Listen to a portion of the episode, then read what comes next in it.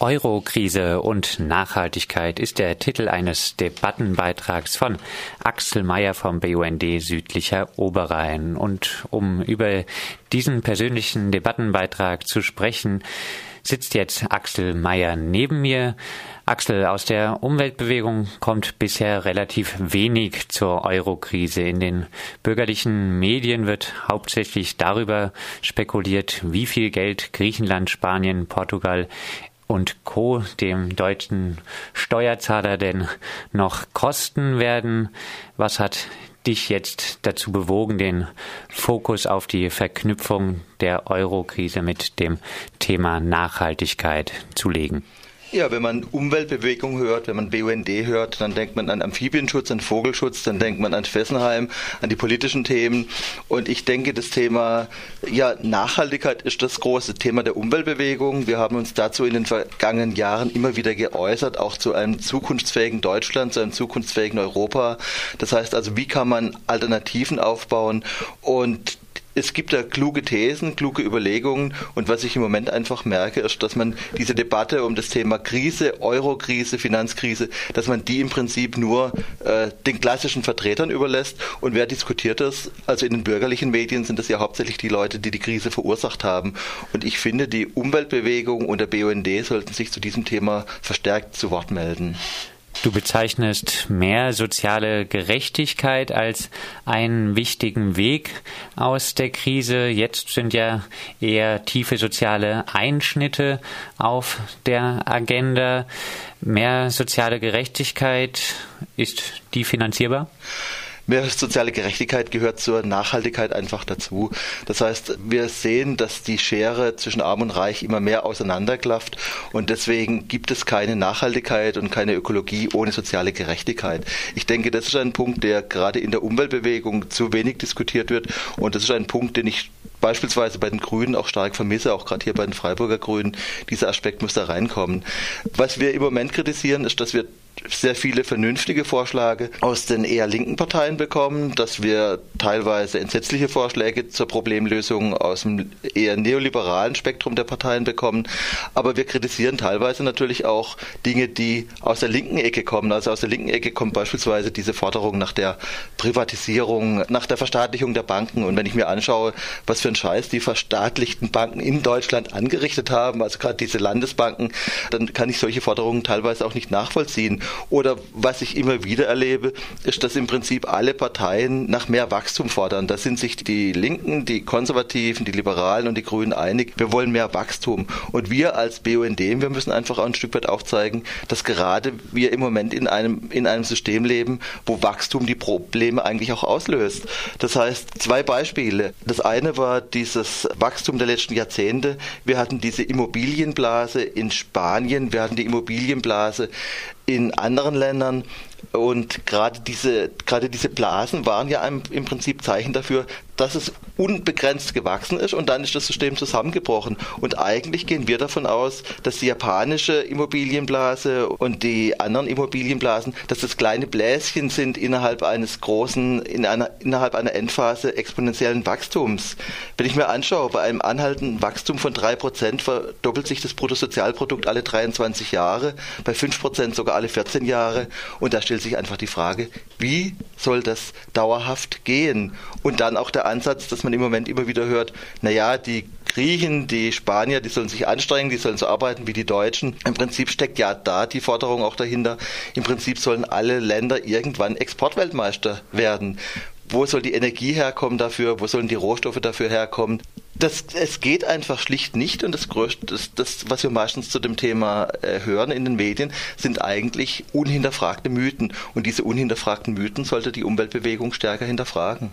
Du hast jetzt die Wachstumsideologie mehrmals angesprochen, hast auch die Partei der Grünen schon angesprochen. Ein bisschen wird ja teilweise auf so ein ökologisches Wachstum, ein Wachstum mit ein bisschen mehr erneuerbaren Energien da drauf gesetzt. Wenn, de, wenn dem so wäre, wenn dem so wäre, das heißt also, es gibt immer noch viele Bereiche, die wachsen können. Das heißt äh, beispielsweise eine konsequente Energiewende wäre tatsächlich ein Schritt in die richtige Richtung. Aber konkret wird es dann einfach heißen, wir bauen mehr Straßen, mehr Autobahnen, mehr Flugplätze. Der Staat baut noch mehr kurzlebige Projekte und das kann, das kann einfach nicht sein. Das heißt, diskutiert wird über mehr Windräder und was bekommen wir? Wir bekommen dann als Lösungsansätze, wird sich die Bauindustrie durchsetzen und wird Südeuropa noch mit mehr Autobahnen überziehen. Also gerade das war doch das Phänomen der vergangenen Jahrzehnte und jetzt sehen diese Konjunkturprogramme meistens, setzen die einfach auf ein dummes Wachstum. Also wenn ich jetzt zurückschaue in Deutschland, das schrecklichste äh, Konjunkturprogramm der letzten Jahrzehnte war sicher diese Abwrackprämie. Das heißt, wenn man äh, im Jahr 2009 gab es diese Abwrackprämie und wer damals sein über zehn Jahre altes Auto verschrottet hat, der hat eine Abwrackprämie bekommen. Und der Hans Magnus Enzensberger hat richtig gesagt, das ist eigentlich eine die Abwrackprämie ist eine Belohnung für die Vernichtung von Gebrauchsgegenständen. Ihr Besitzer empfängt diese Prämie, die er als Steuerzahler entrichtet.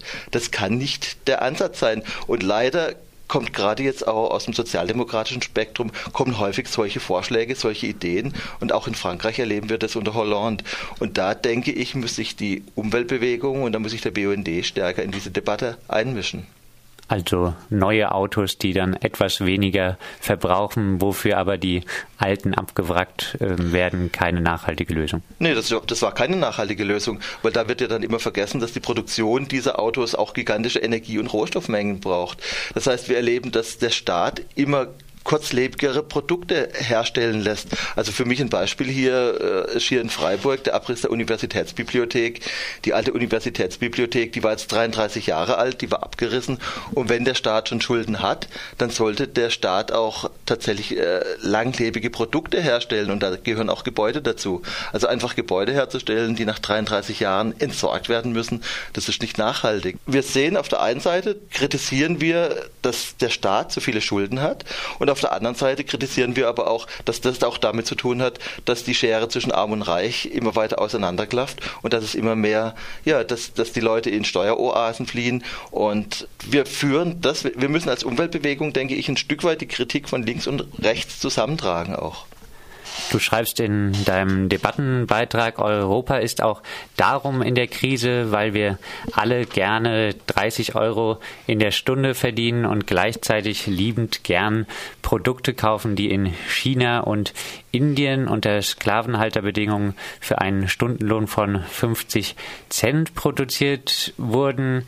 Jetzt haben ja auch äh, nicht alle 30 Euro verdienen, nicht alle 30 Euro in der Stunde, sondern haben auch immer mehr Menschen immer weniger Geld frei zur Verfügung. Die Mietpreise steigen und steigen. Ist es da nicht auch verständlich, teilweise auf Billigprodukte aus Asien zu setzen, statt teure regionale und Bioprodukte zu kaufen? Weiß ich nicht. Also ein Armer in Deutschland ist gemessen an einem Armen in Indien immer noch ein Reicher.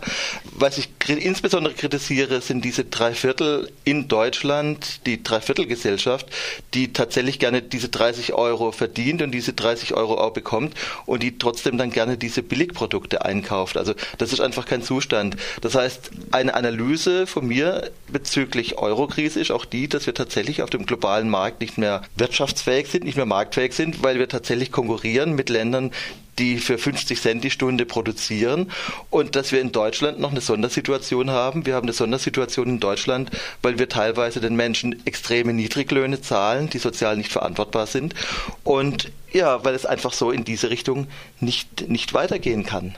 Du sprichst dich für ein zukunftsfähiges, gerechtes Europa der Menschen und der echten Nachhaltigkeit aus? Das hat, das hat mit Tradition zu tun. Das heißt, was ich im Moment erlebe, wenn ich in die Zeitung schaue, dann merke ich, wie die Menschen grenzüberschreitend gegeneinander ausgespielt werden.